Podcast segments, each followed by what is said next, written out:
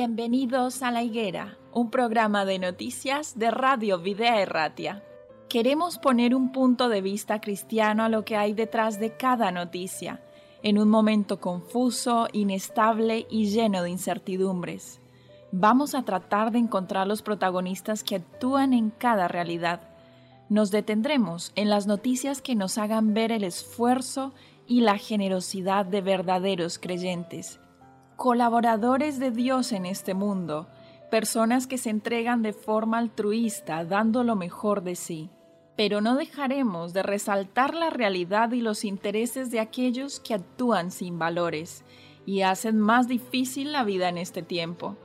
Colaboradores de la injusticia que ayudan o realizan auténticos desmanes y que permiten con pasividad los peores abusos.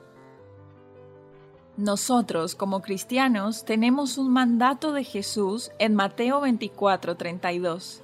De la higuera aprended la parábola. Cuando ya su rama está tierna y brotan las hojas, sabéis que el verano está cerca. Tenemos que saber el tiempo en el que estamos viviendo. Un tiempo difícil para los que no creen, pero para los creyentes un tiempo lleno de esperanza. Bienvenidos a la higuera.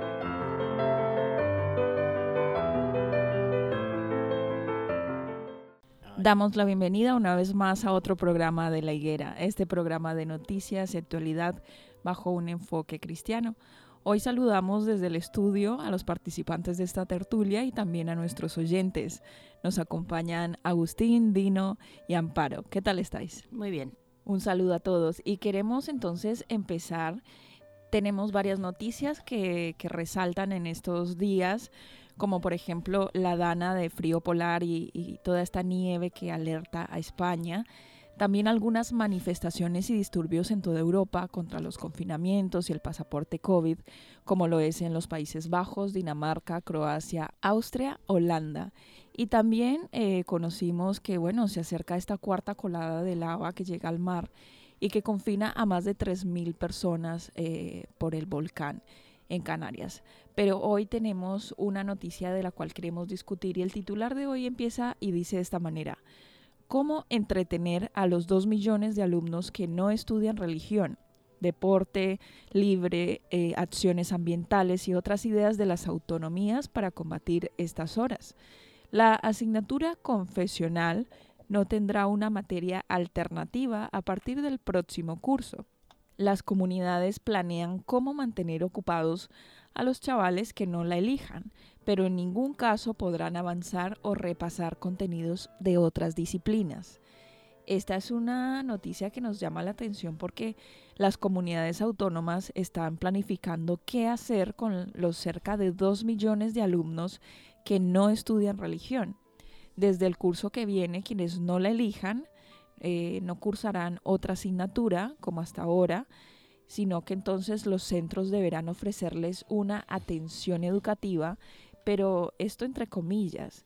Esta no podrá consistir en que aprendan nuevos contenidos, ni siquiera en repasar con un docente los ya recibidos en clases de refuerzo.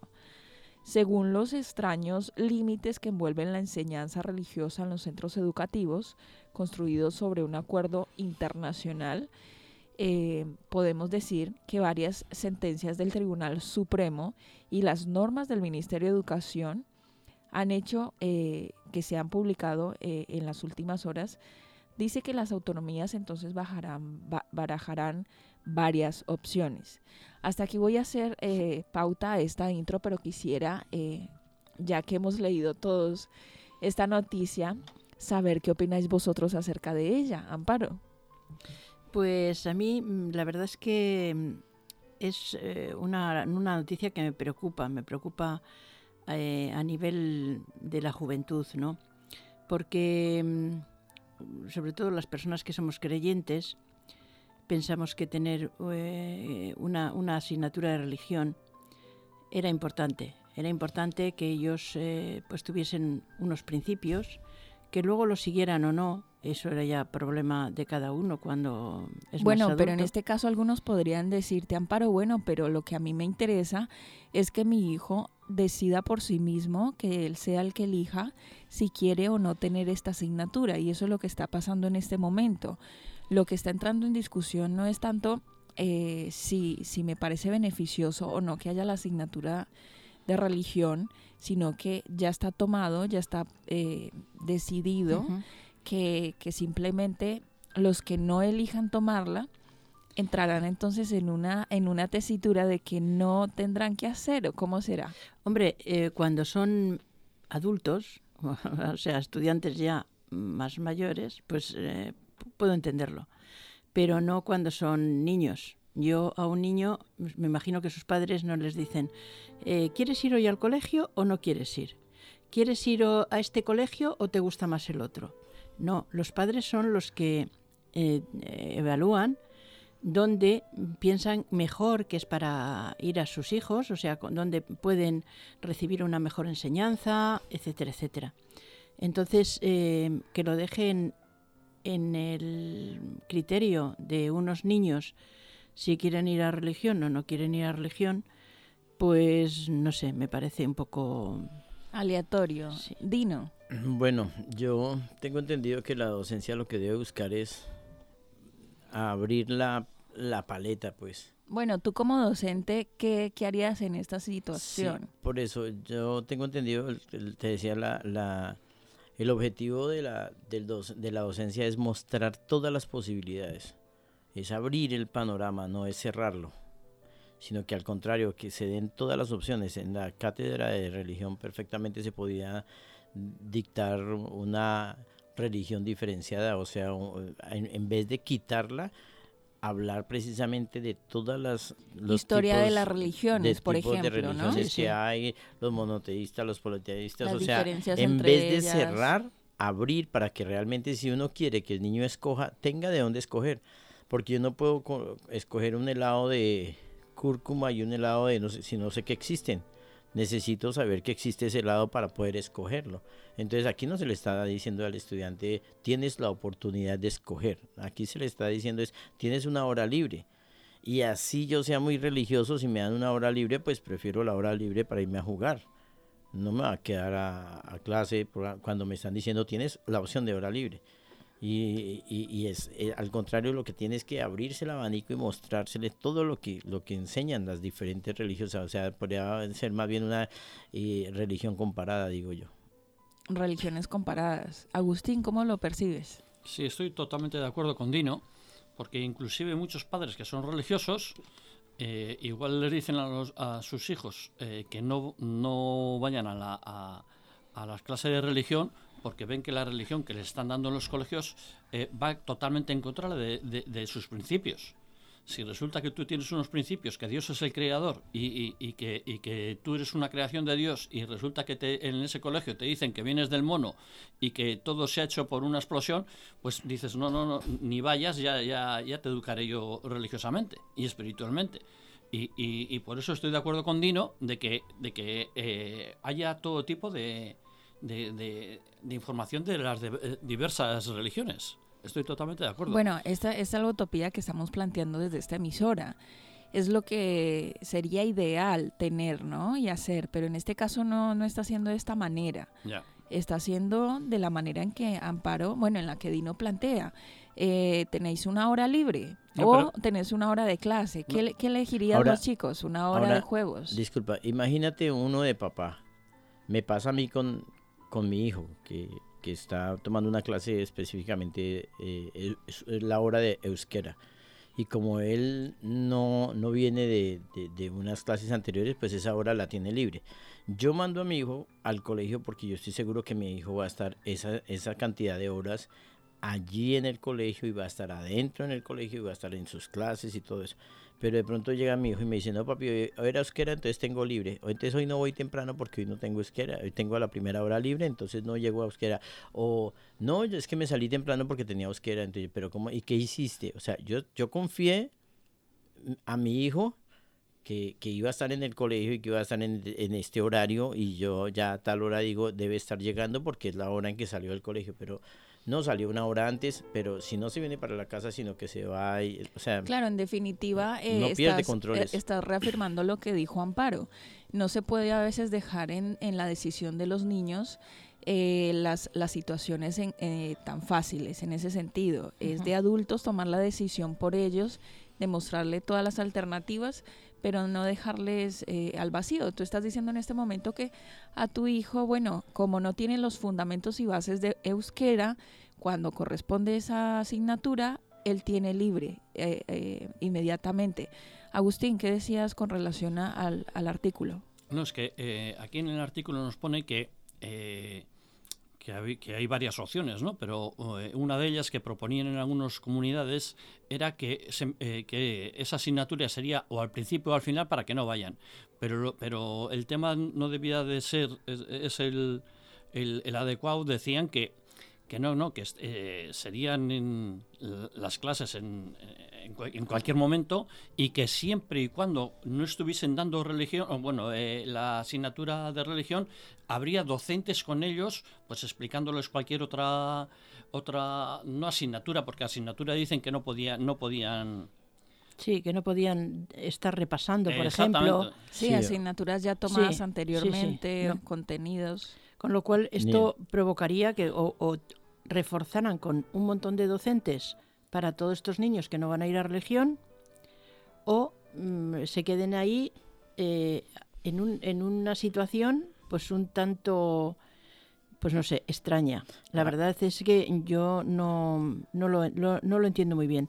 O sea, niños, niños o, no tan niños, mm, más adolescentes, pero que llegue la hora de religión, unos niños vayan a clase eh, y otros se queden sin saber exactamente qué hacer, porque no pueden jugar, no pueden repasar cosas que, que ya han dado, entonces se quedan en una situación, pues lo que dice Dino, que yo no entiendo tampoco por qué su hijo, eh, el euskera que puede aprender, eh, pues si es mm, más, más básico, pues que sea más básico, pero que tenga contacto con esta lengua y que la pueda ir eh, desarrollando poco a poco. A lo mejor es un chaval que le encantan las distintas lenguas y aprende euskera de maravilla, ¿no? Entonces no entiendo por qué se les eh, da la oportunidad de no asistir a esas clases. O sea, yo pienso exactamente que eh, el horario laboral, como el horario de un trabajo, es eh, X horas y el niño debe estar haciendo en el colegio pues las distintas materias. Y me parece fenomenal esto de que se estudiaran las distintas religiones porque se pueden aprender muchas cosas de, cada religión, ¿no? Y te amplía mucho la, visión cuando hablas pues con, un musulmán o cuando hablas con un em, de otras religiones, o sea, un católico, un eh, protestante, un, o sea, hay montones de religiones que cada una tiene su visión y que se pueden aprender y pueden aportar a estos niños. O sea, no que lo den como eh, esto lo que, da, que, damos es exactamente lo que tienes que aprender, sino son distintas eh, mm, opciones que el ser humano puede optar en un momento determinado el aceptar unas o el aceptar otras, lo mismo que los políticos. Los políticos, eh, ellos mm, pues, pues propugnan, hay de todos tipos, hay de derechas, hay de izquierdas, hay de centro, hay de tal. O sea, no, no tienen por qué enseñar que todos tienen que ser de izquierdas o todos tienen que ser de derechas o todos, o sea, y aquí pasa exactamente igual con la religión. Yo pienso que eh, es, sería muy bueno el que esa hora de religión fuese para todos y que se impartieran las distintas religiones, porque esto mismo podría ser un tema de debate luego en, el, en la casa con los padres. Ah, en mi caso, por ejemplo, con mi hijo lo ha sido, ¿no? Nosotros tenemos una creencia y él cuando había dado su clase de religión en el colegio, venía a casa y nos decía, pues hoy me han enseñado esto que no tiene nada que ver con lo que nosotros mm, creemos. Entonces era un punto para que nosotros reafirmáramos pues nuestra creencia.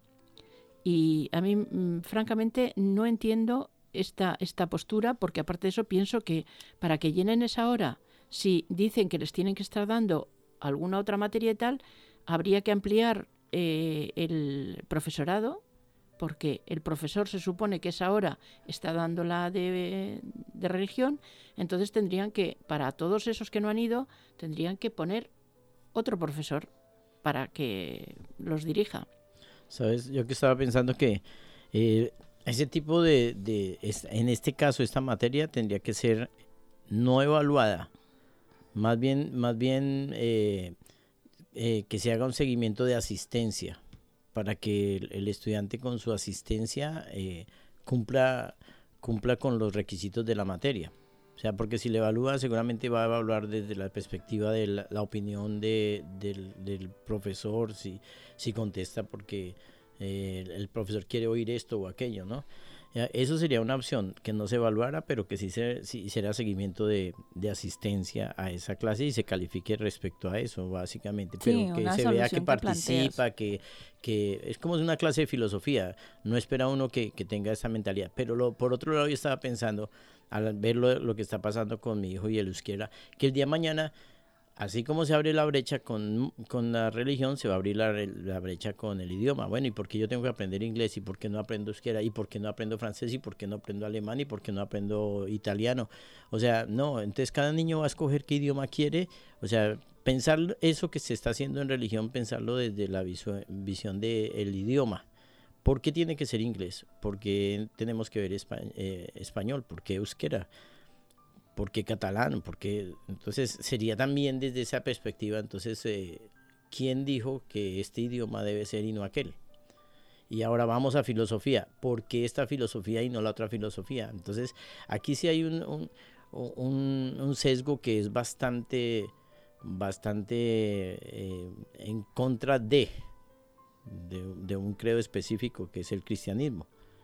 Entonces se, nota que lo que queremos no es quitar una religión, sino más bien desorientar a la humanidad.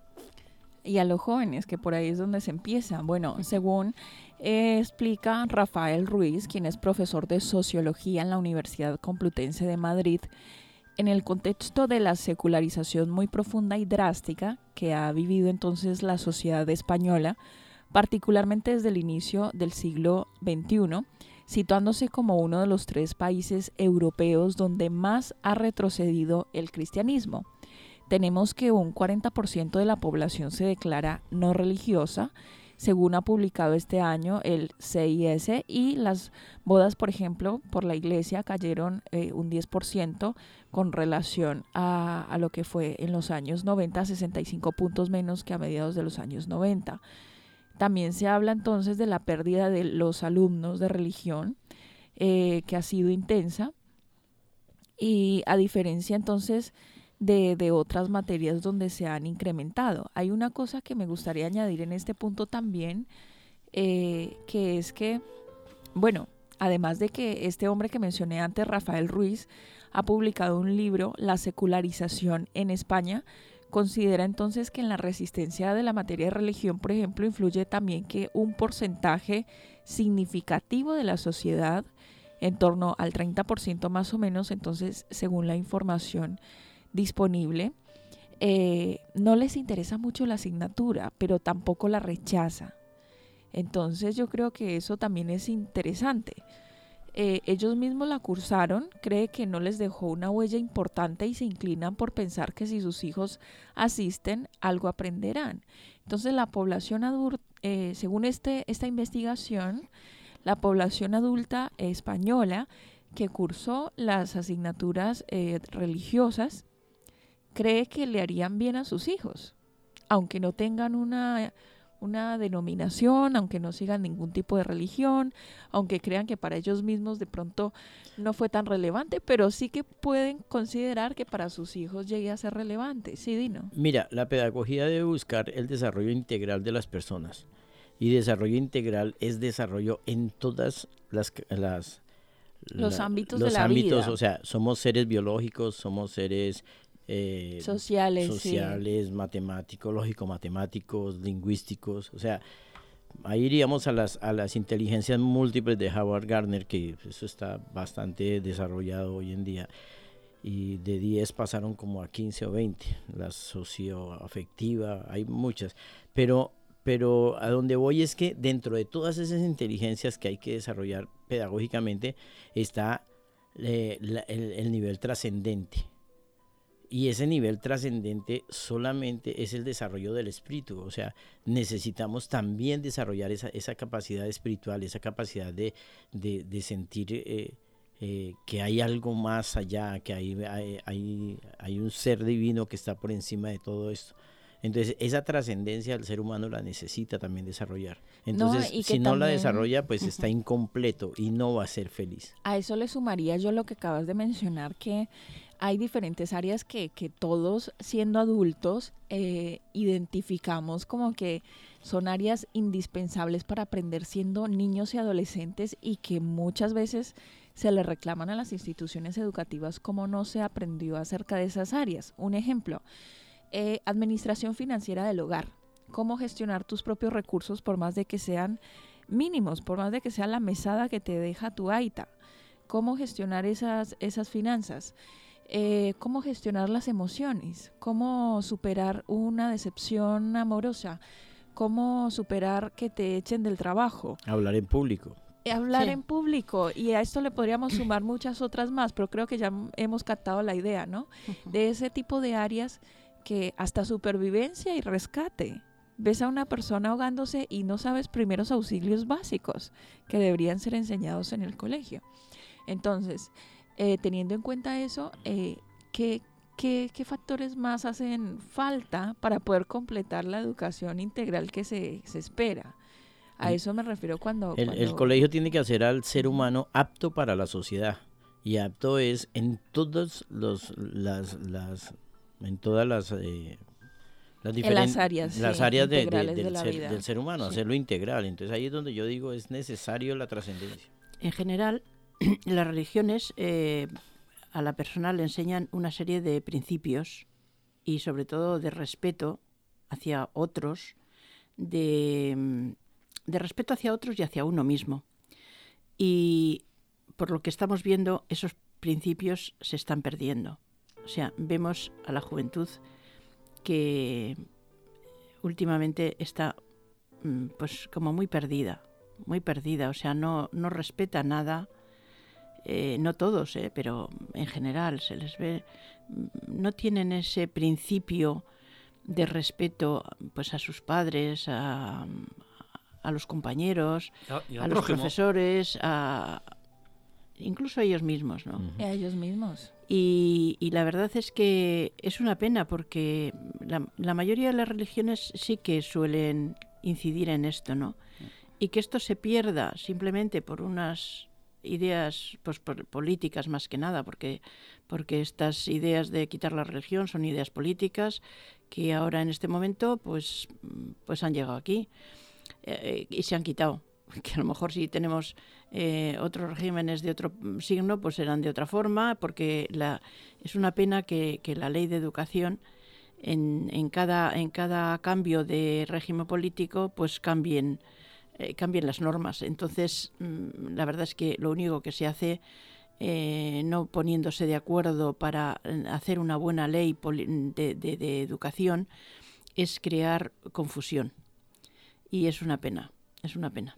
Bueno, por lo menos de parte del Ministerio de Educación, ellos por su parte han establecido que las comunidades autónomas deberán ofrecer al menos una hora de religión a la semana. Esto cambió un poco eh, cuando el PP eh, metió mano de por medio en este caso, pero también eh, cuando hubo una situación con Ceuta y Melilla de fijar solamente 45 minutos semanales y que luego se vino esta parte de que el alumnado podía ausentarse aquellos que no elegían religión. Pero en definitiva, ya, llegan, ya llegamos al final de este capítulo. Hablamos acerca de este borrador de decreto eh, educativo que conlleva entonces a, negociar o a tener en cuenta la parte espiritual, la parte religiosa dentro de la educación de España y también la parte de, ausentismo, en ese caso de, una hora o dos horas, con relación a los estudiantes que elijan no tener la clase de religión. Sí, Agustín, para terminar. Sí, lo que decía Dino, que para ser feliz, para, ser más felices nosotros es muy importante también el área espiritual, pero inclusive para nosotros, inclusive para los demás. Hoy en día en los telediarios y en las noticias vemos unas aberraciones que, que se hacen. Eh, eh, esta semana la habían robado a una persona con, que tenía el ELA. Le habían robado la cartera, una persona. le roban los, los los collares de oro a, las mujeres, a las personas mayores. O sea, llegamos a un punto, cuando no tenemos a Dios en nuestra, en, nuestra mente, llegamos a un punto de, fechorías y de descalabros que es, que es tremendo. O sea, cuando estamos fuera de, la órbita del Señor, hacemos unas atrocidades y unas barbaridades que, vamos, que, que, no caben en cabeza de, ningún cristiano. Por eso, cuando una persona te dice, no, pues yo soy testigo de Jehová, yo soy evangélico, yo soy... Pero cuando tienes unas creencias y crees en un, en un Dios y que te dije que y te dice que tienes que, estar también con tu prójimo y ayudar a tu prójimo, eh, eh, la persona cambia y, se nota. Por eso yo creo que sí es importante la la asignatura de religión, pero pues, pero, pero por eso, dando más opciones. El Señor te dice eh, eh, estudiarlo todo y retener lo bueno. O sea, eh, mm, vete, ¿quieres saber cuál es la iglesia verdadera? ¿Qué tienes que hacer? Pues ir de una, de otra, de otra y darte cuenta luego cuál es la verdadera y cuál es la que, la, la que te quieres quedar. Si solo te, te dan una clase de religión, mm, ahí, ahí tenemos un problema. Simplemente con que en, esa clase de religión les enseñaran los diez mandamientos, ya les estarían enseñando una serie de normas de respeto hacia ellos, hacia sus padres, hacia los demás, de no matar, de no robar, de prácticamente con esas leyes casi sobrarían muchas otras.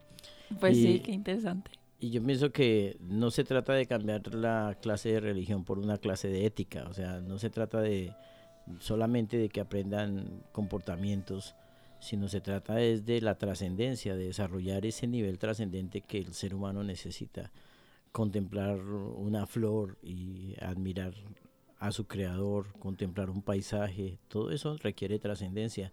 O sea, Dios se manifiesta en absolutamente todo. Y si no tienes ese toque trascendente, pues vas a perderte de muchas maravillas que hay en, esta tierra donde se manifiesta el amor de Dios. Bueno, ya dejamos tres invitaciones y se nos, se nos ha extendido un poco este capítulo, pero la verdad que la hemos pasado bien dialogando y haciendo esta tertulia de un tema tan interesante como es la educación. Terminamos entonces hasta aquí, os esperamos en un próximo episodio de La Higuera. Hasta un próximo encuentro.